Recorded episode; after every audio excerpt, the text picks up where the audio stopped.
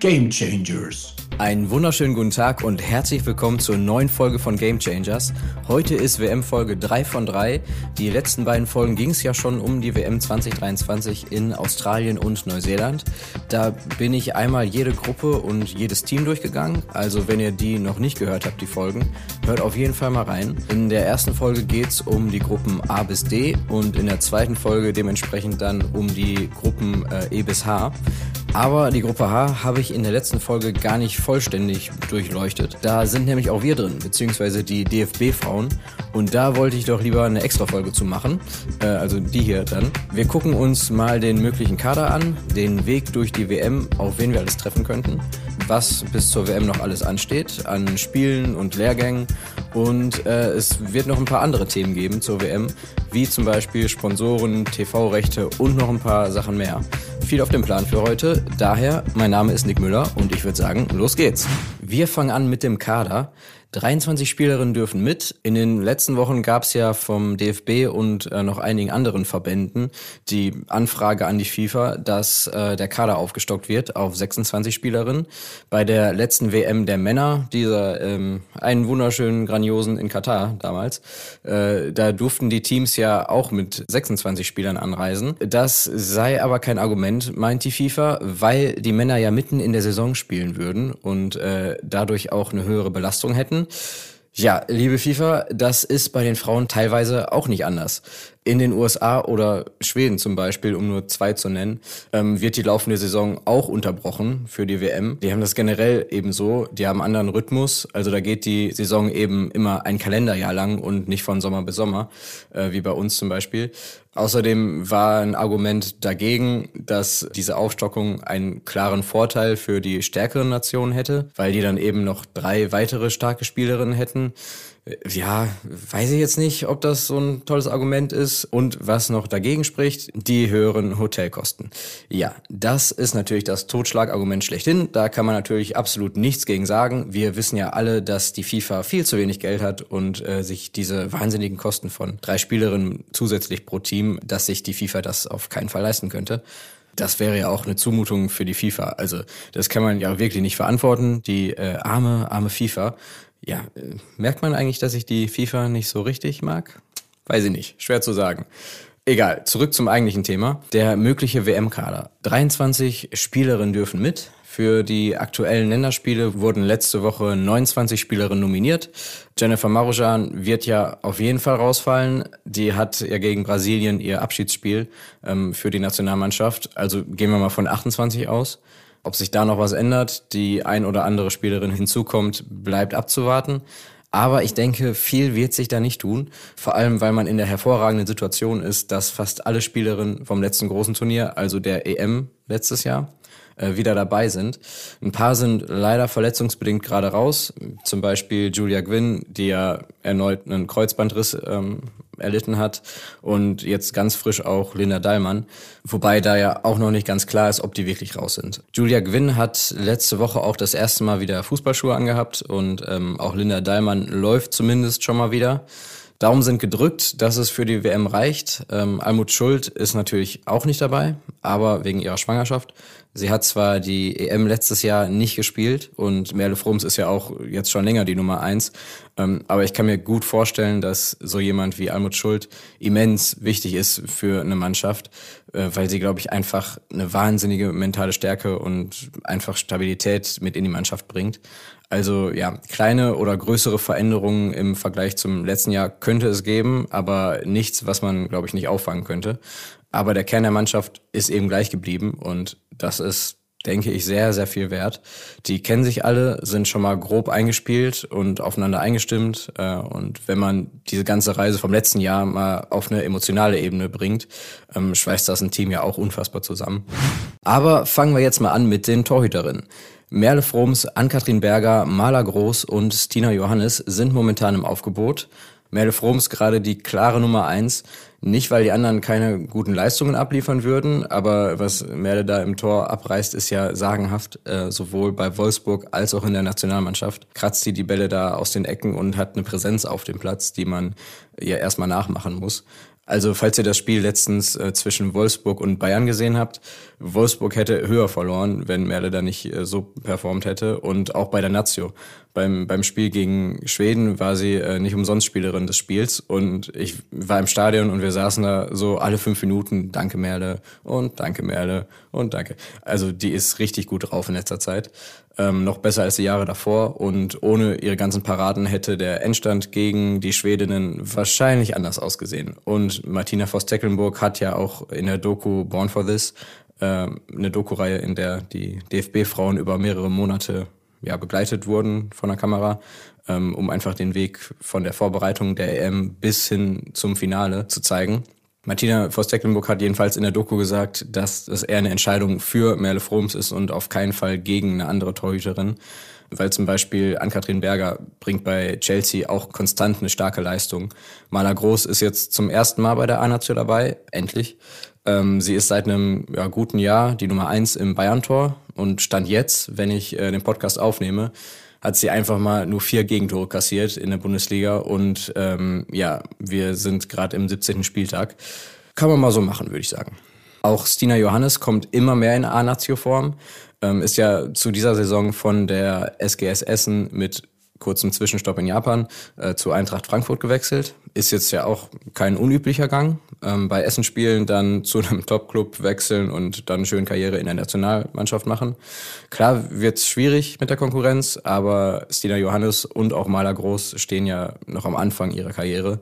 Und ja, mit den beiden im Gepäck braucht man sich schon mal keine Sorgen machen, was die Zukunft der Teuterinnen-Position angeht. Machen wir weiter mit der Verteidigung. Sarah Dorsun, Marina Hegering, Kathi Henrich, Sophia Kleinherne, Paulina Krumbiegel, Sarah Elinda, Sjoke Nüsken, Felicitas Rauch und Caro Simon stehen da äh, auf dem Zettel. Ja, nehmen wir einmal alle bitte mit zur WM. Äh, auch bitte Caro Simon. Die hat den Nazio-Lehrgang, ähm, der jetzt ansteht, leider wegen Krankheit abgesagt. Gute Besserung an der Stelle. Ja, alle mitnehmen kann man natürlich leider nicht, aber wer, glaube ich, auf jeden Fall gesetzt ist, sind Marina Hegering, Kathi Henrich und Felicitas Rauch. Die spielen ja auch jede Woche in Wolfsburg hinten zusammen und räumen da fast alles auf und waren ja auch letztes Jahr damals noch zusammen mit Julia Gwynn eine richtig starke Viererkette. Aber ja, da müssen wir erstmal noch abwarten und Daumen drücken, was Julia Gwynn angeht. Und wer sich sonst noch so dazu gesellen darf, da würde ich viel auf Caro Simon oder Sophia Kleinhähne setzen. Ähm, Sarah Dossun bringt auch einen Batzen Erfahrung mit, viel Übersicht auf dem Platz und hat schon viele große Turniere auch mitgemacht. Ähm, Paulina Krumbiegel hat noch nicht so viele Einsätze gehabt, dafür aber eine ganz gute Torquote und das als Abwehrspielerin. Und Sarah Elinda ist jetzt zum ersten Mal dabei. Bei den beiden bin ich mal sehr gespannt, wie die sich mit dieser Konkurrenz darstellen werden. Übrigens, wer mir da klar fehlt in der Abwehrauswahl, ist Maxi Rall. Maximilian Rall spielt eine richtig gute Saison bei den Bayern. Marschiert da jedes Spiel von hinten nach vorne, ist auch immer mal wieder erfolgreich vorm Tor. Ähm, hatte bisher zwar nur neun Länderspiele, aber die war ja im letzten Winter noch dabei bei der Nazio. Also das kann ich jetzt nicht so ganz nachvollziehen. Aber gut, ich meine, ich habe da ja jetzt auch nur einen Blickwinkel drauf äh, von außen. Also was weiß ich da schon groß. Kommen wir zum Mittelfeld und Angriff. Das wird ja immer gerne zusammen angegeben, weil die Positionen und Spielerinnen da auch gerne mal hin und her wechseln. Zumindest ja was Sturm und Flügel beziehungsweise offensives Mittelfeld angeht. Aber alles der Reihe nach. Im aktuellen Aufgebot sind Nicole Anjomi, Jule Brandt, Clara Bühl, Sarah Debritz, Laura Freigang, Chantal Hagel, Svenja Huth, Lena Lattwein, Melanie Leupolz, Sidney Lohmann, Lina Magull, Lena Oberdorf, Alex Popp, Lea Schüller, Tabea Wasmut und Jennifer Marojan. Gut, zu Marojan, da ist klar, dass sie bei der WM nicht dabei sein wird. Sehr schade, hätte ich wirklich gerne nochmal auf so einer großen Bühne erlebt. Ähm, aber die hat ja schon ihren Rücktritt angekündigt und in Nürnberg am kommenden Dienstag äh, gegen Brasilien ihr Abschiedsspiel. Nach, ja, nach einer Karriere, die ihr erstmal jemand nachmachen muss. Ähm, ich glaube aber zu den Stammkräften muss ich auch gar nicht so viele Worte verlieren. Wer die letzten Spiele verfolgt hat und auch die EM letztes Jahr, äh, weiß, was die drauf haben. Also, dass Clara Bühl, Debritz, Huth, Magul, Oberdorf und Alex Popp ihren Platz sicher haben, sollte klar sein. Also, wenn die letztendlich nicht dabei sind im Aufgebot, weiß ich auch nicht mehr. Ähm, Lea Schüller sollte auch auf jeden Fall gesetzt sein. Ob jetzt Startelf oder nicht, je nachdem, in welcher Formation die spielen werden, ähm, ist ja dann auch nur Platz für eine richtige Stürmerin in Anführungszeichen. Und dann Alex Pop aus der Startelf wieder zu verjagen, ja, das äh, können schwierig werden. Ähnlich ist es ja bei Laura Freigang. Sie hat es ja auch selbst in der Doku gesagt, also in Born for This, dass sie da eher die Drittbesetzung ist ähm, und dass es da eben sehr schwierig sein wird. Aber mit Konkurrentinnen wie eben Alex Popp und Lea Schüller, ja, also da auf dem dritten Platz zu sein, ist natürlich irgendwo bitter, aber eben in einer Reihe mit den beiden zu stehen sozusagen, zeigt dann eben auch, was man selbst für eine Qualität mitbringt. Und Laura Freigang hat, meine ich, in den letzten Spielen bei Frankfurt auch gerne mal auf der 10 gespielt und äh, von da aus schön die Bälle verteilt und dann auch aus zweiter Reihe getroffen. Also vielleicht wäre das ja auch eine interessante Alternative für die Nationalmannschaft. Genauso übrigens wie Sjöke Nüsken habe ich vorhin vergessen zu erwähnen, aber die hat zwischendurch auch bei Frankfurt äh, mal im defensiven Mittelfeld auf der 6 gespielt und da fand ich die auch ziemlich stark. So, generell denke ich aber, dass alle Spielerinnen, die letztes Jahr bei der EM dabei waren, auch dieses Jahr bei der WM dabei sein werden. Also alle, die ich gerade noch nicht genannt habe, äh, wie Nicole Agnomi, Brandt, Latwein, Lohmann, die ja auch jetzt nach kürzerer Verletzung wieder zurück ist, Tabea Wasmut, die spielen alle eine super Saison und auch aus meiner Außenperspektive wüsste ich jetzt keinen Grund, äh, warum das nicht klappen sollte. Ja, gut, beziehungsweise einen Grund gäbe es ja schon. Es gibt ja noch ein paar mehr Spielerinnen im Kader und es dürfen nur 23 mit. Und Melanie Leupolz ist jetzt ja auch wieder das erste Mal mit dabei nach ihrer Schwangerschaft. Übrigens, glaube ich, ein Top-Beispiel, wie man als Verein mit Spielerinnen während ihrer Schwangerschaft umzugehen hat und äh, denen dann auch zurück auf den Platz helfen kann. Also Props an Chelsea. Ja, die ist auch seit zehn Jahren dabei in der Nazio bringt viel Turniererfahrung mit, ist wieder super reingekommen nach der Unterbrechung jetzt und spielt bei Chelsea einfach gerade richtig, richtig gut. So, jetzt habe ich, glaube ich, zu allen was gesagt, außer zu Chantal Hagel. Ähm, die war letztes Jahr nach der EM das erste Mal nominiert, seitdem immer dabei und ist Stammkraft bei Hoffenheim. Also die kann auch nochmal ordentlich Druck ausüben, was äh, die Nominierung angeht. Was mit Linda Daimann ist, bleibt abzuwarten. Die hat sich ja erst vor kurzem verletzt ähm, hat sich das Syndesmoseband gerissen. Ist irgendwo am Sprunggelenk. Also äh, auch schon mal ein bisschen bedeutender, als hätte sich jetzt irgendwie nur einen kleinen Finger verknackst oder so. Wie schon gesagt, abwarten, Daumen drücken. Äh, Martina Voss-Decklenburg hat übrigens vor kurzem in einem Interview gesagt, dass sie Dallmann und auch Gwyn noch nicht abgeschrieben hat für die WM.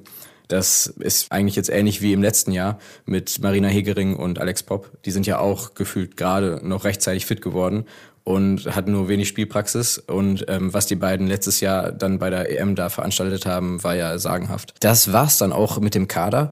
Nein, das war's noch nicht. Hallo, ich melde mich einmal aus dem Edit-Bereich, weil es ein Update gibt, was den Kader angeht. Und zwar hat sich Lena Lattwein vorgestern leider im Spiel gegen Werder Bremen das Schlüsselbein gebrochen und wird daher nicht am Lehrgang der Nazio jetzt teilnehmen können. Martina Voss-Decklenburg hat an der Stelle Janina Minge nachnominiert. Ist ja auch nicht das erste Mal, dass sie dabei ist. Ähm, ja, schön für Janina Minge, schade für Lena Lattwein.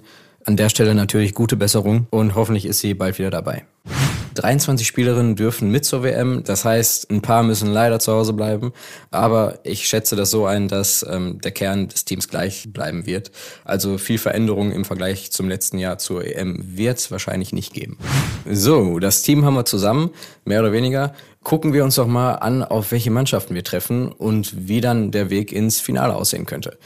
Deutschland ist ja in Gruppe H mit Marokko, Kolumbien und Südkorea. Übrigens, wer sich hier einen schönen kurzen Überblick verschaffen möchte, auf der Insta-Seite zum Podcast gibt's Übersichten zu den Gruppen. Gamechangers.podcast ist der Name. Da gibt's eben Übersichten zu den Gruppen und zur Bundesliga und ein paar coole Fotos. Und was jetzt viel wichtiger ist, ich habe mal äh, den Verlauf der WM, den ich mir so vorstellen könnte, für die DFB-Frauen etwas anschaulicher ähm, dargestellt. Ich, ich glaube, es wird hier gleich nämlich etwas statistisch, also so eine Übersicht äh, könnte da doch schon helfen. Also schaut gerne mal vorbei, gamechangers.podcast. Ja, also, wenn es gut läuft, gibt's sieben Spiele mit deutscher Beteiligung und wenn es richtig gut läuft, dann ist das siebte Spiel auch das Finale und nicht das Spiel um den dritten Platz. Ähm, die ersten drei Spiele sind klar, die sind in der Gruppenphase gegen Marokko, Kolumbien und Südkorea. Und ähm, wie ich schon in der letzten Folge gesagt habe, würde ich mich sehr, sehr wundern, wenn wir die nicht alle gewinnen würden und somit dann auf dem ersten Platz landen würden. Nach der Rechnung gehen wir dann jetzt auch einmal das Turnier durch. Also, wenn wir die Gruppe als erster abschließen, treffen wir im Achtelfinale auf den zweiten der Gruppe F. In Gruppe F sind Frankreich, Jamaika, Brasilien und Panama. Da habe ich auch schon äh, gesagt, in der letzten Folge auch, dass Frankreich die Gruppe aller Wahrscheinlichkeit nach gewinnen wird und Brasilien auf dem zweiten landet. Dann hätten wir im Achtelfinale also Deutschland gegen Brasilien. Fände ich interessant. Das Duell wird es ja auch äh, schon nächste Woche Dienstag geben. Am 11. April empfängt die Nazio die Brasilianerin in Nürnberg. Das ist dann ja auch äh, gleichzeitig das Abschiedsspiel von Jennifer Maujan. Da bin ich auch schon sehr gespannt drauf. Die meisten Begegnungen gingen ja ganz gut für Deutschland aus, ähm, aber die letzte war auch schon 2017 und ja gut, das ist jetzt ein paar Jährchen her, in denen man auch einiges äh, tun kann. Und mit Pia Sundhage als Trainerin kann man da, glaube ich, wirklich einiges reißen. Ja, und auch so, Brasilien ist ja eine riesen Fußballnation. Daher bin ich sehr auf Dienstag gespannt. Da würde es dann ja ähm, schon einen ersten Vorgeschmack auf ein eventuelles Achtelfinale geben. Sollte Frankreich allerdings Zweiter in Gruppe F werden, würden wir dann natürlich auf Frankreich treffen. Und da habe ich ehrlich gesagt irgendwie gar keinen Bock drauf. Also letztes Jahr ging es zwar zweimal gut, aber ähm, das wäre mir für ein Achtelfinalspiel irgendwie schon zu viel Spannung. So ab dem Viertelfinale wäre es okay. Naja, so. Das Achtelfinale gewinnen wir natürlich und äh, dann geht's weiter ins Viertelfinale, wo wir aller Wahrscheinlichkeit nach auf England treffen würden. Cool. Muss jetzt auch noch nicht sein. Also ich bin mir irgendwie immer sicherer, dass das, was England letztes Jahr abgeliefert hat, äh, erst der Anfang war. Ja, und so blöd ich es finde, Stand jetzt im direkten Vergleich glaube ich, dass England das Näschen minimal weiter vorne hat. Ah, gut, aber gehen wir erstmal noch ein paar Schritte zurück. Ähm, in dem Viertelfinale, in dem wir spielen würden, würde der Gegner aus dem Duell zwischen Gruppensieger D, also auf jeden Fall England, minimale Chancen für Dänemark vielleicht, aber die sehe ich eher auf den zweiten, also auf jeden Fall England, ähm, würde gegen den zweiten aus Gruppe B spielen Zweiter aus Gruppe B, wahrscheinlich Australien oder Kanada. Wird schwierig für England, aber ich bleib dabei, England würde das Achtelfinale auf jeden Fall gewinnen. Ähm, heißt, wir gegen England im Viertelfinale. Hoffen wir einfach mal, dass ich mit meinem Gefühl meilenweit daneben liege und wir die Engländerinnen einfach komplett schwindelig spielen können und äh, klar ins Halbfinale einmarschieren können. Kann ja auch sein, warum nicht? Im Halbfinale treffen wir dann, nach meinen unglaublich äh, tollen Berechnungen, auf Frankreich oder Kanada wir würden immer nur auf Top-Gegner treffen. Klar ist das eine WM, da kann man beziehungsweise sollte man sowas erwarten können.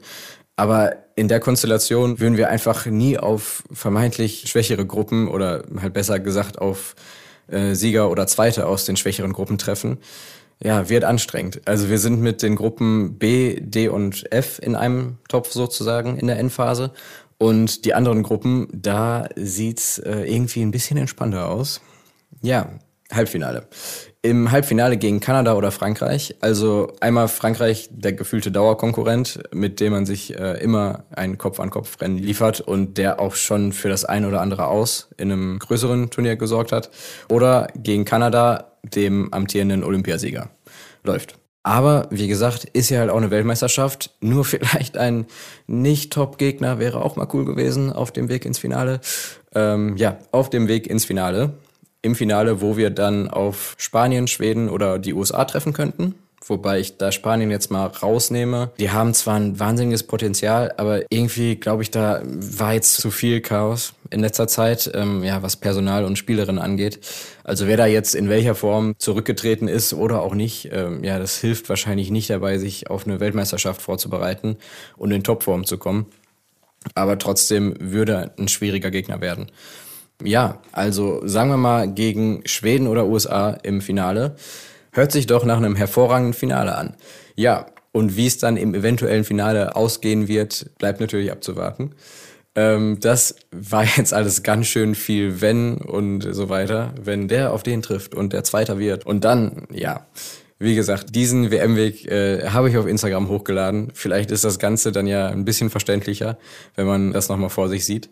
Gamechangers.podcast, falls ihr da nochmal gucken wollt. Was steht denn noch alles bis zur WM an? Lange ist es ja nicht mehr hin. Jetzt gerade gibt's ja erstmal eine Pause in der Bundesliga. Es stehen nämlich zwei Länderspiele an. Das erste ist am Freitag, am 7. April gegen die Niederlande in den Niederlanden. Und das zweite, habe ich ja gerade schon mal kurz erwähnt, äh, ist am Dienstag, dem 11. April in Nürnberg gegen Brasilien. Gleichzeitig das Abschiedsspiel von Jennifer Marojan. Da auch nochmal an dieser Stelle ein herzliches Dankeschön für äh, diese geballte Leidenschaft, die da immer mit Maro auf, auf dem Platz stand. Und natürlich weiterhin viel Erfolg und ähm, ja, Freude im Verein. Da geht's ja zum Glück noch weiter. Äh, ja, also Abschiedsspiel und am 11. April sind's auch gleichzeitig nur noch 100 Tage bis zur WM. Das hört sich doch mal gut an. Und nach der Länderspielpause ist natürlich wieder Bundesliga angesagt, was auch sonst. Ist ja mitten in der Saison und gerade geht's in die heiße Phase, was Meisterschaft zwischen Bayern und Wolfsburg angeht und Champions League Quali zwischen Frankfurt und Hoffenheim. Äh, zwischendurch ist noch für ein paar Vereine DFB-Pokal und Champions League, wobei da ist es ja nur noch für Wolfsburg angesagt äh, aus, aus deutscher Sicht. Hm, zwischendurch ist, glaube ich, nochmal eine Woche Pause mit der Bundesliga, aber da dürfte dann Champions League sein. Also auch keine Zeit für Länderspiele oder Lehrgänge oder ähnliches. Das heißt, es dürfte mit der Nazio erst wieder nach Saisonende der Bundesliga weitergehen, ähm, beziehungsweise dann nach dem Champions League-Finale. Das ist, meine ich, als letztes terminiert. Könnte interessant werden, wenn Wolfsburg bis ins Finale kommt, weil ja bei Wolfsburg spielt ja ungefähr ein Drittel der Nationalmannschaft. Ja, aber wenn das alles durch ist, sind's noch gut sieben Wochen bis zur WM. Ja, da hoffe ich doch, dass es äh, zumindest auch noch eine kleine Auszeit für die Spielerin gibt. Und dann heißt es wahrscheinlich Lehrgang, Lehrgang, Lehrgang. Ich weiß nicht genau, wann das DFB-Team Richtung Australien fliegt, aber das wird wahrscheinlich eher passieren als letztes Jahr nach England. Da muss man sich ja erstmal akklimatisieren und so weiter. Ansonsten hätte ich noch ein paar weitere Themen im Angebot, äh, wie zum Beispiel TV-Rechte oder Sponsoren. Es gibt immer noch keine TV-Sender, die sich die Rechte für die Spiele gesichert haben. Und das vier Monate vor der WM. Leider gilt das auch für mehrere Länder. Was zur Hölle? Warum bitte? Was ist da los? Also ja, die Spiele sind nicht zu ganz so günstigen Zeiten, aber wir haben alle die WM letzten Winter in Katar mitbekommen. Da waren die Zeiten auch nicht viel besser. Das EM-Finale letztes Jahr zwischen England und Deutschland haben 18 Millionen Leute live vom Fernseher verfolgt. Könnte ein Hinweis sein, dass Menschen daran interessiert sind. Aber wie sehr möchte man den Fortschritt aus dem letzten Jahr mit Füßen treten? Deutsche Fernsehsender, ja. Ich bin mir nicht sicher, ob die öffentlich-rechtlichen Sender, also in dem Fall ARD und ZDF, zumindest die Spiele mit deutscher Beteiligung zeigen müssen, ähm, weil das was mit öffentlichem Interesse und dem Rundfunkstaatsvertrag zu tun hat aber trotzdem ziemlich schwache Leistung, ganz ehrlich. Könnte man glatt eine rote Karte für vergeben, aber dazu kommen wir gleich noch. Gut, also an die TV-Sender, bitte kommt aus dem Quark, das kann ja nicht so angehen. WM-Sponsoren. Es war ja im Gespräch, dass Visit Saudi, eine Tourismusbehörde Saudi-Arabiens, Sponsor der WM wird. Ja, ich glaube, die Werte der Regierung Saudi-Arabiens und die Werte einer Fußball-WM der Frauen sind nicht so wirklich kompatibel. Dazu habe ich mich auch schon länger im Teaser vom Podcast hier ge geäußert oder eher aufgeregt. Ähm, ja, auf jeden Fall haben sich glücklicherweise Menschen dazu geäußert, wie eben einige Fußballspielerinnen oder auch einfach mal die Fußballverbände Australien und Neuseelands. Die finden das nämlich ähnlich passend wie ich, also gar nicht. Ähm, Gianni Infantino, mein bester, bester Freund, sieht da grundsätzlich natürlich kein Problem aber das überrascht ja nun auch wirklich gar keinen mehr. Äh, sobald irgendwo eine Menge Geld im Raum steht, äh, beziehungsweise er in seinem Raum steht, sieht er ja grundsätzlich keine Probleme. Aber Visit Saudi wird kein Sponsor der WM. Also danke an alle, denen Geld nicht wichtiger ist als Menschlichkeit und Charakter und so weiter. Karte. Karte Rot-Weiß. Auch die darf heute nicht fehlen. Pro Folge wird eine rote und eine weiße Karte verliehen. Die rote kann man sich denken, wofür es die gibt. Und äh, ja, die weiße gibt's für eben faires Verhalten oder einfach positive Aktionen, Entwicklungen. Äh, ja, aber fangen wir mit der roten an, beziehungsweise jetzt eher der gelben. Die geht heute an die FIFA an wen auch sonst. Es ist nämlich ein altbekanntes Thema wieder neu aufgerollt worden. Die gute alte Kapitänsbinde bei Weltmeisterschaften. Bei den Frauennationalteams ist es ja häufig so, dass die Kapitäninnen eben mit Regenbogenbinde oder One Love Binde auflaufen. Die haben halt Charakter und setzen sich für Menschenrechte ein nur mal so. Äh, und die FIFA hat natürlich in guter alter Manier verboten, eine andere Kapitänsbinde als die der FIFA zu tragen. So ging zumindest vor ein paar Tagen die Meldung raus. Inzwischen sagt die FIFA aber, dass äh, noch keine Entscheidung gefallen sei und man im Dialog mit den Spielerinnen und Verbänden sei. Ja, deswegen erstmal noch nicht die rote, aber das äh, kann ja noch kommen. Falls es dazu kommt, dass die FIFA wieder One Love Binden etc verbietet, ähm, fände ich es aber eine verdammt coole Sache. Und das würde ich auch irgendwie einigen Spielerinnen äh, ohne weiteres zutrauen, wenn die dann ja andere subtile Symbole tragen würden, wie Schnürsenkel mit Regenbogenmuster oder irgendwie sowas. Äh, fände ich gut. Die weiße Karte geht heute an den DFB, den KNVB und den RBFA. Ganz viele tolle Abkürzungen, aber gemeint sind äh, natürlich der Deutsche Fußballbund, der Königliche Niederländische Fußballbund und der Königliche Belgische Fußballbund. Sehr viel Königliches, meine Güte. Die drei Verbände haben sich nämlich äh, für die WM 2027 beworben. Fände ich wirklich, wirklich schön, wenn das klappen würde. Gut, vielleicht auch, weil man sich dann das ein oder andere Spiel live im Stadion angucken könnte. Aber auch, weil äh, drei Nationen damit Gastgeberland wären, die schon ja gut in der Entwicklung im Frauenfußball dabei sind und äh, das Ganze dann vielleicht auf die nächste Ebene bringen könnten. Die haben auch einen super Slogan. BNG ist die Abkürzung und steht für Breaking New Ground. Ja, schon eine gute Botschaft. Also ist ja auch das, was ich gerade meinte, mit auf die nächste Ebene bringen. Aber klingt irgendwie auch ein bisschen so, als hätte man sich was mit den drei Anfangsbuchstaben der äh, drei Nationen überlegen müssen. Also BNG. Und äh, ja, dann hatte der Praktikant in der Ecke eine Idee und keiner hatte eine bessere. Aber gut, ähm, das ist Jammern auf hohem Niveau. Die Botschaft dahinter ist wichtig und richtig und äh, die ist schon mal gelungen, wie ich finde. Also hoffen wir mal, dass die WM 2027 in Deutschland, der Niederlande und Belgien stattfindet. So, das war's dann auch wieder mit dieser Folge. Das war auch vorerst der letzte Teil zur WM. Schön, dass ihr wieder mit dabei wart. Die nächste Folge kommt in zwei Wochen. Da schlage ich dann mal eine etwas andere Richtung ein als die letzten Folgen. Aber es geht natürlich immer noch um Frauenfußball. Äh, und zwar um einen bestimmten Verein. Eintracht Frankfurt. Ich habe kurz überlegt, ob ich es äh, noch nicht verrate, aber doch, es wird um Frankfurt gehen. Genauer gesagt vom FFC bis zur Eintracht. Also schaltet da auch auf jeden Fall wieder ein. Bis dahin, ich bin raus. Ciao.